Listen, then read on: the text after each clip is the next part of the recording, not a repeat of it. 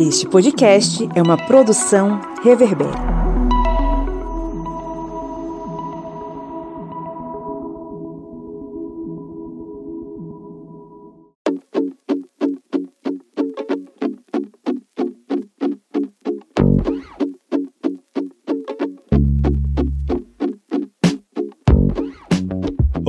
Ouvintes! Bem-vindos mais uma vez ao seu podcast sobre as ciências humanas, o podcast do historiante, né? Que está aqui sempre, semanalmente, com a missão de produzir um conteúdo bacana, um conhecimento interessante no programa Minipédia, que a gente lança toda terça-feira, às vezes mais cedo, às vezes mais tarde, às vezes na quarta-feira, mas sempre semanalmente, né? Que é o seu programa expresso sobre assuntos históricos. Eu sou o Pablo Magalhães e comigo estão hoje o seu Kleber Roberto. E aí, pessoal, beleza? E a agora a doutoranda Joyce Oliveira. Olá, história, tudo bom, né? Hoje eu estou, assim, felicíssima. Som de palmas agora para Joyce Oliveira, que passou no doutorado na Universidade Estadual do Maranhão. Um grande abraço a todos os ouvintes do Maranhão, que agora terão uma nova doutoranda aí, produzindo história pública para vocês. Hoje estamos aqui para bater um papo sobre o que, dona Joyce? Hoje a gente vai falar sobre, né, o, a corrupção corrupção na ditadura, que é um tema assim que ainda não está muito na história pública, sendo repetitiva. Pois é, rapaz. A corrupção na ditadura militar, que depois de uma reunião, o Kleber veio com esse tema, depois de uma reunião a gente colocou cinco casos sobre. Uma coisa bem, né? Vídeo do YouTube, né, Kleber? Cinco casos sobre a ditadura, de corrupção na ditadura militar. Mas lá na ditadura não tinha, não tinha corrupção, não. tinha? É sério? Oh! Mas são Silvos. Pois é, rapaz. Quem foi que disse que tem corrupção na ditadura? Eu não disse isso. Vai que estão ouvindo aí o podcast, a galera da censura, e vão nos censurar. Que nada, a gente tá livre e vamos falar sobre esse assunto mesmo, não é? A ditadura militar e seus casos de corrupção. Selecionamos cinco aqui para abordar com vocês, mas antes vamos para os nossos recadinhos.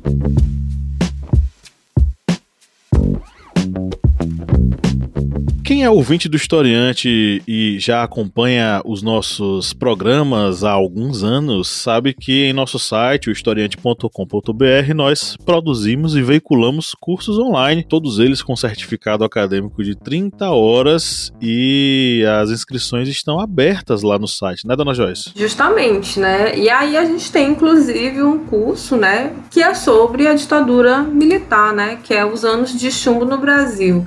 E por que ó, oh, Joyce, que eu vou me inscrever neste curso? Falei, gente, porque um dos temas, né, que é muito enfocado quando se fala da história do Brasil, porque você é brasileiro, por exemplo, você precisa saber desse período. E aí, isso é uma das coisas que mais cai, né, em, em, avaliações, por exemplo, em exames. E é importante a gente saber um pouco da história do nosso país. Então, para você que é estudante, para você que é professor, que quer aprofundar, para dar uma aula, aquela aula massa, assim, para seu aluno, levar é, coisas diferentes que está no livro didático. É uma boa pedida. E para você que gosta de história e gosta de estudar história com gente que escreve história, com historiador, a gente tem esse curso para você que é muito bom. O preço é bacaninha, é acessível, custa R$ 59,90. Esse preço está aí há uns dois, três anos, sei lá, nunca mudou, mesmo com a inflação batendo no teto de todos nós. E para quem é apoiador do historiante, existe um desconto especial de 40% em cima desse valor. Olha só que coisa maravilhosa. É mais um motivo para você virar apoiador do historiante, né, Kleber? E além dessa vantagem, ó, 40% de desconto nos nossos cursos online, você vai ter também outras vantagens, como por exemplo, acesso ao nosso grupo secreto no Facebook com material exclusivo, o sorteio mensal de livros que faz parte aí em conjunto com as editoras parceiras do historiante. Agradecemos a todas as editoras porque são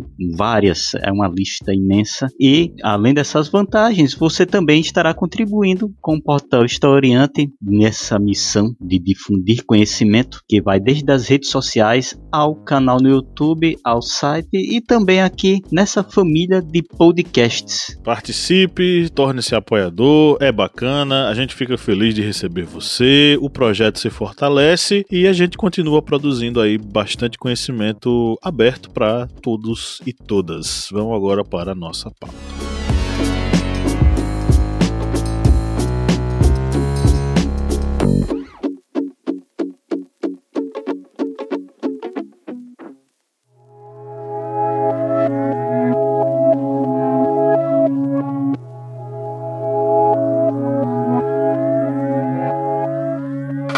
Existe um mito de que na época da ditadura militar não tinha corrupção em nosso país. Né? Só que a verdade é o seguinte: os militares até prometeram, entre aspas, limpar o país da roubalheira, mas o que eles conseguiram, na verdade, foi censurar notícias que mostravam que a roubalheira continuava existindo. Tem uma história que diz que Castelo Branco, né, o presidente, só tinha como patrimônio um carro Aero Willis preto e um imóvel em Ipanema. Dizem também que Médici desviou o traçado de uma estrada para que ela não valorizasse as suas próprias terras. E também se diz que Geisel, quando assumiu a presidência da Petrobras, ele teria recebido uma, um pedido de sua mulher para que ele comprasse um apartamento novo. E ele teria dito o seguinte: se comprar esse apartamento, vão logo dizer que estou roubando. Essas histórias permeiam o imaginário popular né, e podem até ser verdadeiras, mas elas meio que não revelam o que de fato acontecia na ditadura militar. Primeiro, porque uma coisa são as figuras de primeiro escalão da ditadura mantendo essa aura de probidade, de. É, não é inocência inocência. Como é que diz, menino? Idoneidade? Idoneidade. Eu, eu tava atrás de uma, de uma palavra mais simples. Mas deixa. Eu falei tá probidade, vendo? Joyce é- falei. Agora é doutora, tá vendo? Aí é a linguajar. ó, Idoneidade. Vai ter problema não. Mas assim, uma coisa são as contas oficiais do presidente, né, que estão muito visadas. Outra coisa são as contas do Estado. E aí a gente vai ver que, eh, segundo a historiadora Heloísa Sterling, ah, essas essa decência pessoal que era demonstrada aí, né, pelo, por esses grandes nomes, não tinha muita ligação com a realidade da vida pública do país de fato. Então, eh, sim, a ditadura ela teve casos de corrupção, ela permeou e escondeu esses casos de corrupção, censurando a imprensa e principalmente censurando pessoas que queriam falar desses casos. Eu queria começar esta minipédia, né, pela minha parte, dizendo assim que o fato de, desses casos não serem conhecidos é porque geralmente eles não estão no livro didático. É, os conhecimentos é, que as pessoas têm sobre a ditadura, para quem não faz um, um curso de história especificamente, para estudar historiografia, ele vem através dos livros da escola, dessa memória escolar. E aí você tem um padrão de narrativa sobre o que é a ditadura no Brasil. Você fala da implantação, né, o golpe, fala do Jango, fala dos presidentes, tem sempre essa parte dos presidentes. Tem a parte das obras, por exemplo, as grandes obras, a questão da resistência, né, da censura, mas existe aí um, um buraco no meio. Você fala, por exemplo, também do, do bolo, né, do milagre econômico e tal,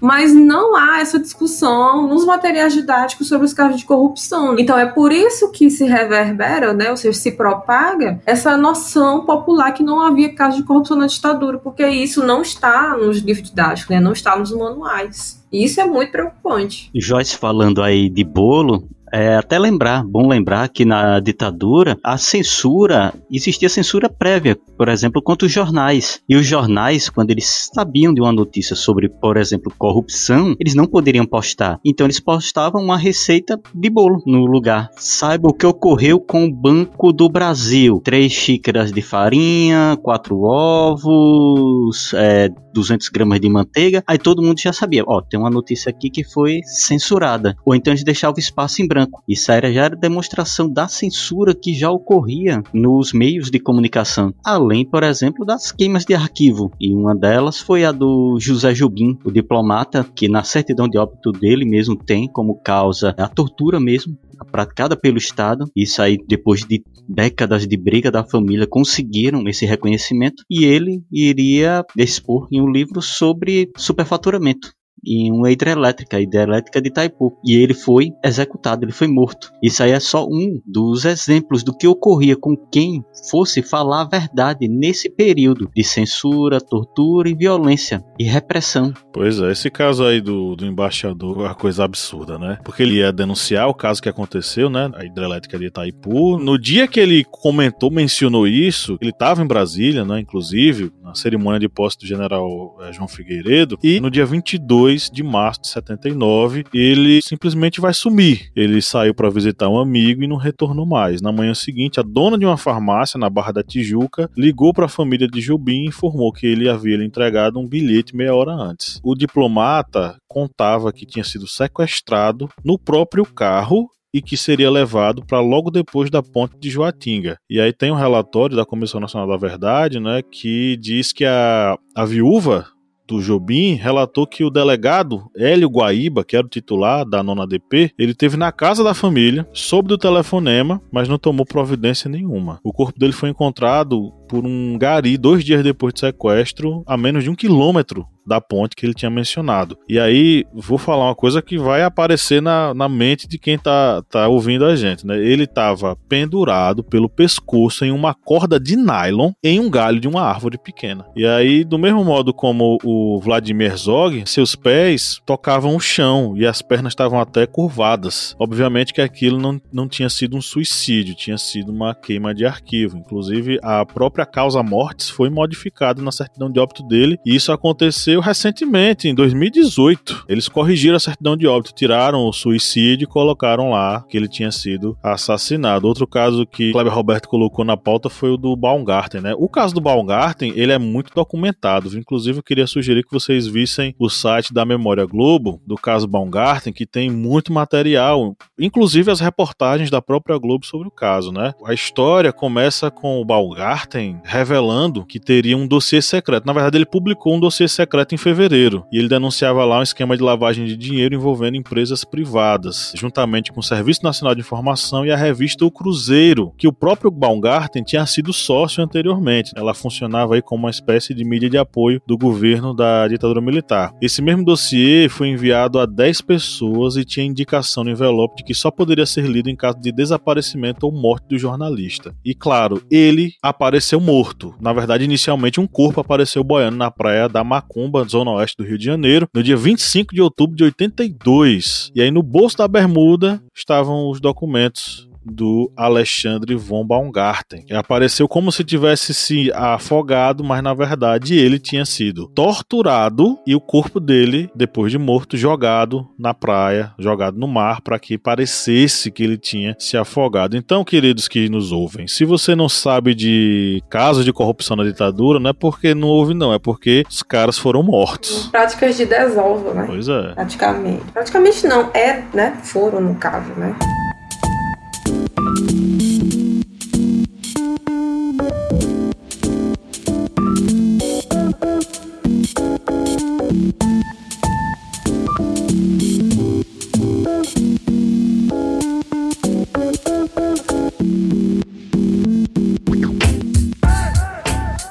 E aí você tem também é, episódios de corrupção com pessoas que a gente conhece, né? Conhece dos jornais. Tem o caso Luft, Luftfala, acho que é assim que é o nome, que é com o Paulo Maluf, né? Que ainda tá aí, né? Muito conhecido, principalmente, é mentira. principalmente aí da gente dos anos 90, né? E se falava mais dele aí nesse. 90.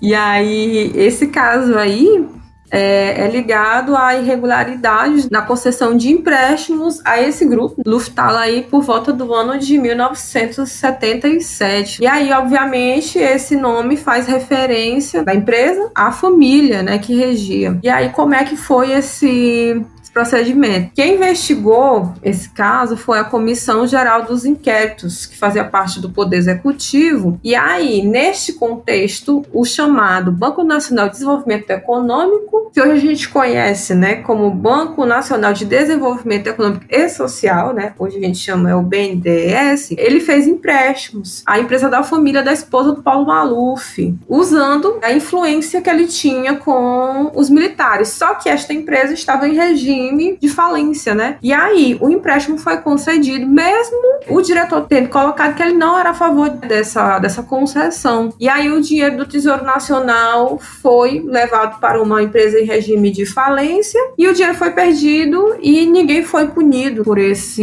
dinheiro público que foi colocado nessa empresa que estava fechando as portas. E o, o caso prescreveu, não foi? Na verdade, o caso foi arquivado pelo STF, né? Isso, foi arquivado. Meu Deus. E falando de casos que vão para a justiça, mas a justiça faz vistas grossas, na ditadura teve também envolvimento de militares com trambiques. E aí foi no caso do primeiro e segundo batalhão de polícia do exército do, no Rio de Janeiro, que alguns militares, sargentos, capitães, cabos, eles estavam se envolvendo com o contrabando do Rio de Janeiro. E entre esses militares estava o capitão Ailton Guimarães Jorge. Gravem bem esse nome, viu? Ailton Guimarães Jorge, que eu vou falar o nome dele daqui a pouquinho e você vai ver o que aconteceu com ele. E esses militares, eles faziam negociações com contrabando, comércio ilegal de produtos de luxo. Eles chegavam até mesmo a roubar produtos de contrabando de outros contrabandistas. Ou seja, os militares eles faziam literalmente a interceptação do produto de contrabando. E tudo isso começou a ser investigado pelo Serviço Nacional de Informação. Só que, durante essa investigação, o Ailton Guimarães, o capitão Ailton Guimarães, ele foi preso, mas seu testemunho ele foi desconsiderado. E vocês sabem por quê? Por quê? Porque foi obtido por meio de tortura. Parece algo até irônico, uma, uma piada daquele humor bem esdrúxulo. Ou seja, o civil é torturado e a confissão dele vale, o militar não. É porque foi concedido, foi conseguiram a declaração dele por meio de tortura. Então, o que aconteceu? O testemunho dele foi desconsiderado e ele partiu para a vida civil e ele se tornou um bicheiro, bicheiro muito poderoso no Rio de Janeiro e presidente de uma escola de samba no, no mesmo Rio de Janeiro. Ou seja, temos aí um exemplo de militares envolvidos aí com esses trambiques, essas corrupções na própria ditadura. Sem dúvida. Você falou de militar, eu lembrei inclusive que o caso Baumgarten tem um desdobramento, né? Porque o Baumgarten foi assassinado por denunciar o que acontecia lá, né, na revista Cruzeiro, mas ele também era perseguido por saber e denunciar também a relação daquele general Newton Cruz. Ele tinha uma, uma, um caso de corrupção com a KPMI, que era uma empresa agropecuarista, cujos proprietários eram militares. Então já existia um caso de corrupção que ligava Newton Cruz ao grupo KPMI e aí tráfico de influência, empréstimos que eram concedidos sem definir quando seria a data de pagamento e por aí vai. E o general Newton Cruz ele foi acusado de mandar matar Baumgarten. Só que aí no final das contas, né, como a gente infelizmente sabe, a justiça naquele período, principalmente relacionada aos militares, era muito, mas muito conivente com o que era feito. E aí tanto o general Newton Cruz quanto Mozart Belo e Silva, ex-agente do SNI, né, o Serviço de Informação da Ditadura, eles foram absolvidos pelo assassinato do Baumgarten. E aí a gente tem vários, vários militares envolvidos com corrupção, né? Tem o, o próprio delegado Fleury, o infame Fleury, né, que além de torturador, era contraventor e tinha ligações com o jogo do bicho no Rio de Janeiro. No Rio de Janeiro não, em São Paulo, né? E executou uma série de, de inimigos do, do tráfico, inimigos do bicho, inimigos que ele tinha tinha, né, ali na, na contravenção, eliminou vários deles para é, manter sua hegemonia de seus colegas de é, contravenção. E aí você tem casos também, né, de corrupção em grandes obras, por exemplo, como na construção, né, de, das usinas hidrelétricas, como a Transamazônica, Itaipu, Tucuruí, Angra, Ferrovia do Aço, por exemplo. E geralmente você encontra nesse contexto as empreiteiras, por exemplo, a Odebrecht, né? A Odebrecht, no começo dos anos 60, ela era uma empresa de pequeno porte. E aí, com o passar da ditadura, ela vai se tornar uma empresa de grande valor, com construções que são construções consideradas faraônicas e monumentais. Por exemplo, aqui, em 71, ela ocupava, era apenas a 19 empreiteira de maior faturamento e já em 73 já era a terceira. Não à toa você encontra hoje essa mesma empresa envolvida aí em casos de corrupção. Só que eu gosto de lembrar, para quem já viu Democracia em Vertigem, lá da Petra, aquela passagem, né, que eles dizem que os presidentes saem e são justamente essas empresas que ficam, né? E o que é que mantém essas empresas sempre dentro desse circuito, né? São os casos de corrupção envolvidos, os negócios. Isso não é de agora, né? Check the mic and make sure it sound right, boys.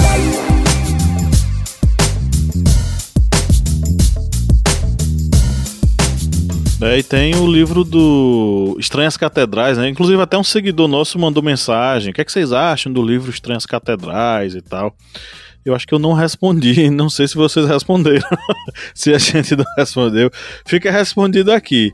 É, o livro ele trata sobre as farras dessas empreiteiras principalmente ali, isso começa entre os anos 30 e 50, mas vai se consolidar o pagamento de propina de uma forma sistematizada durante a ditadura militar.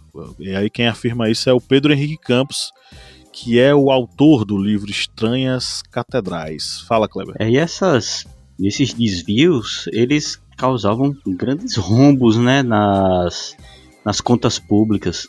O exemplo mesmo disso é na própria é, construção de Itaipu, que resultou né, no desaparecimento do diplomata José Jobim, e ele ia é, falar sobre esse superfaturamento, que foi um superfaturamento que chegou a ser 10 vezes o valor é, que estava ossado a obra, porque a usina Itaipu ela já estava sendo ossada para sua construção durante o próprio governo de João Goulart. E aí teve o golpe, o golpe de 64, viu, gente? Não é nada de, de revolução, viu? Esqueça esse negócio de revolução de 64. 64 foi um golpe de Estado que instaurou uma ditadura militar no Brasil. E depois do golpe de 64, o projeto que tinha sido orçado por João Goulart, que girava em torno de 1,5 bilhão de dólares, foi orçado outro projeto, só que custando dessa vez 13 bilhões de dólares, ou seja, praticamente 10 vezes mais que o orçamento inicial. Isso é só um exemplo desses superfaturamentos. Outro superfaturamento, superfaturamento mesmo em uma obra é, foi na ponte Rio-Niterói, que teve várias mudanças de no consórcio de construção e o valor inicial dessa construção estava sendo orçado por volta de 44 milhões de dólares. E nos números finais eles nunca saíram, nunca foram divulgados. Logicamente porque estava na ditadura. A gente falou aqui no início, quem falava a verdade sabia o risco que estava correndo mas estimativas posteriores, que foram até divulgadas pelo jornal o Globo, indicam que aquela obra da ponte Rio-Niterói ela saiu 15 vezes mais caro do que o valor inicial. Se o valor inicial estava girando por volta de 44 milhões de dólares, no final da obra ela saiu por 674 milhões de dólares. Ou seja, estamos falando aí de uma corrupção que era desenfreada, e não havia quem pudesse combater isso, porque quem tentasse denunciar esses casos de corrupção sumia, morria. Não havia poder judiciário para bater de frente, porque sabia que também iria ocorrer a mesma coisa com eles. Tudo isso aí é exemplo. Exatamente, tudo isso era exemplo do que era a ditadura militar. E a própria. Essa questão da. A gente está falando sobre as, as, as construções né, hiperfaturadas, e aí tá no bolo a Transamazônica. A Transamazônica hoje ela é espaço para é, tráfico de, de, de, drogas, tráfico de madeira, é, e principalmente destruição da floresta amazônica. É, Violação e hoje ela... do direito dos povos tradicionais, né? Com certeza. Hoje ela é praticamente um. Ela foram mais de 40 anos, já se passou mais de 40 anos da inauguração da, na verdade, do início do, do projeto, né, das coisas que foram feitas. E hoje ela simplesmente é um espaço de, é, enfim, de, de, contravenção e tal. Tem uma pesquisa da, que tá, foi publicada na Folha de São Paulo, né, uma espécie de raio-x sobre a Transamazônica, e os caras falam lá que uh, a Transamazônica é, mais ou menos como o mito, a, a mítica serpente que morde o próprio rabo, o Ouroboros. É, porque ela simplesmente nasceu para inte integrar a, o norte do país, né? O lema era integrar para não entregar, e acabou virando um espaço de destruição lá na, na, no norte do Brasil. Então, essas coisas todas elas são fruto dessa relação corrupta entre a ditadura e as empresas de construção. É, por exemplo, a Camargo e Corrêa, que vocês falaram aí sobre a questão do documentário da, da Petra Costa, que é citada lá, né? A Camargo e Corrêa, ela vai nascer em 39 e um dos fundadores era cunhado do Ademar de Barros. Ademar de, de Barros era nada mais nada menos do que governador ou interventor, vamos lá, de São Paulo durante o período da ditadura Vargas. Inclusive é dele o bordão, rouba mais faz, né? Que é coisa maravilhosa. Ele vendia essa ideia. Eu roubo, mas eu faço, descaradamente. Então já nasce aí uma relação que não é uma relação de liberdade, tipo, a empresa que quer prestar serviço. Não, é a empresa do meu cunhado que vai fazer o serviço para mim porque eu quero contratar eles. É, então tem essa relação, né? Na Bahia a gente tem a Odebrecht, a Odebrecht outro caso, né? É, criada é, num, num, outro contexto, mas muito ligada principalmente à questão do desenvolvimento da Petrobras e aí essa relação casadinha vai durar durante anos e anos até a gente, o que a gente tem hoje. Então, a relação de é, essa farra das empreiteiras, ela não é de hoje, ela nasce e cresce e se desenvolve durante a ditadura militar. Mais uma coisa para a gente reforçar: a ditadura era corrupta sim e os casos eles pipocam o tempo inteiro. Demais.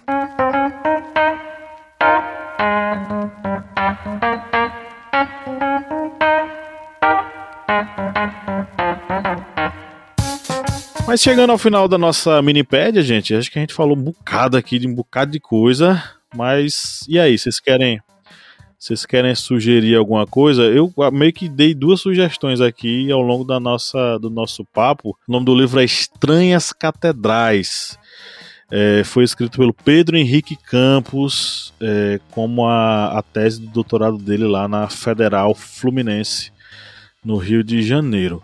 O outro livro é da Heloísa Sterling. Ela escreveu o livro Corrupção, Ensaios e Críticas.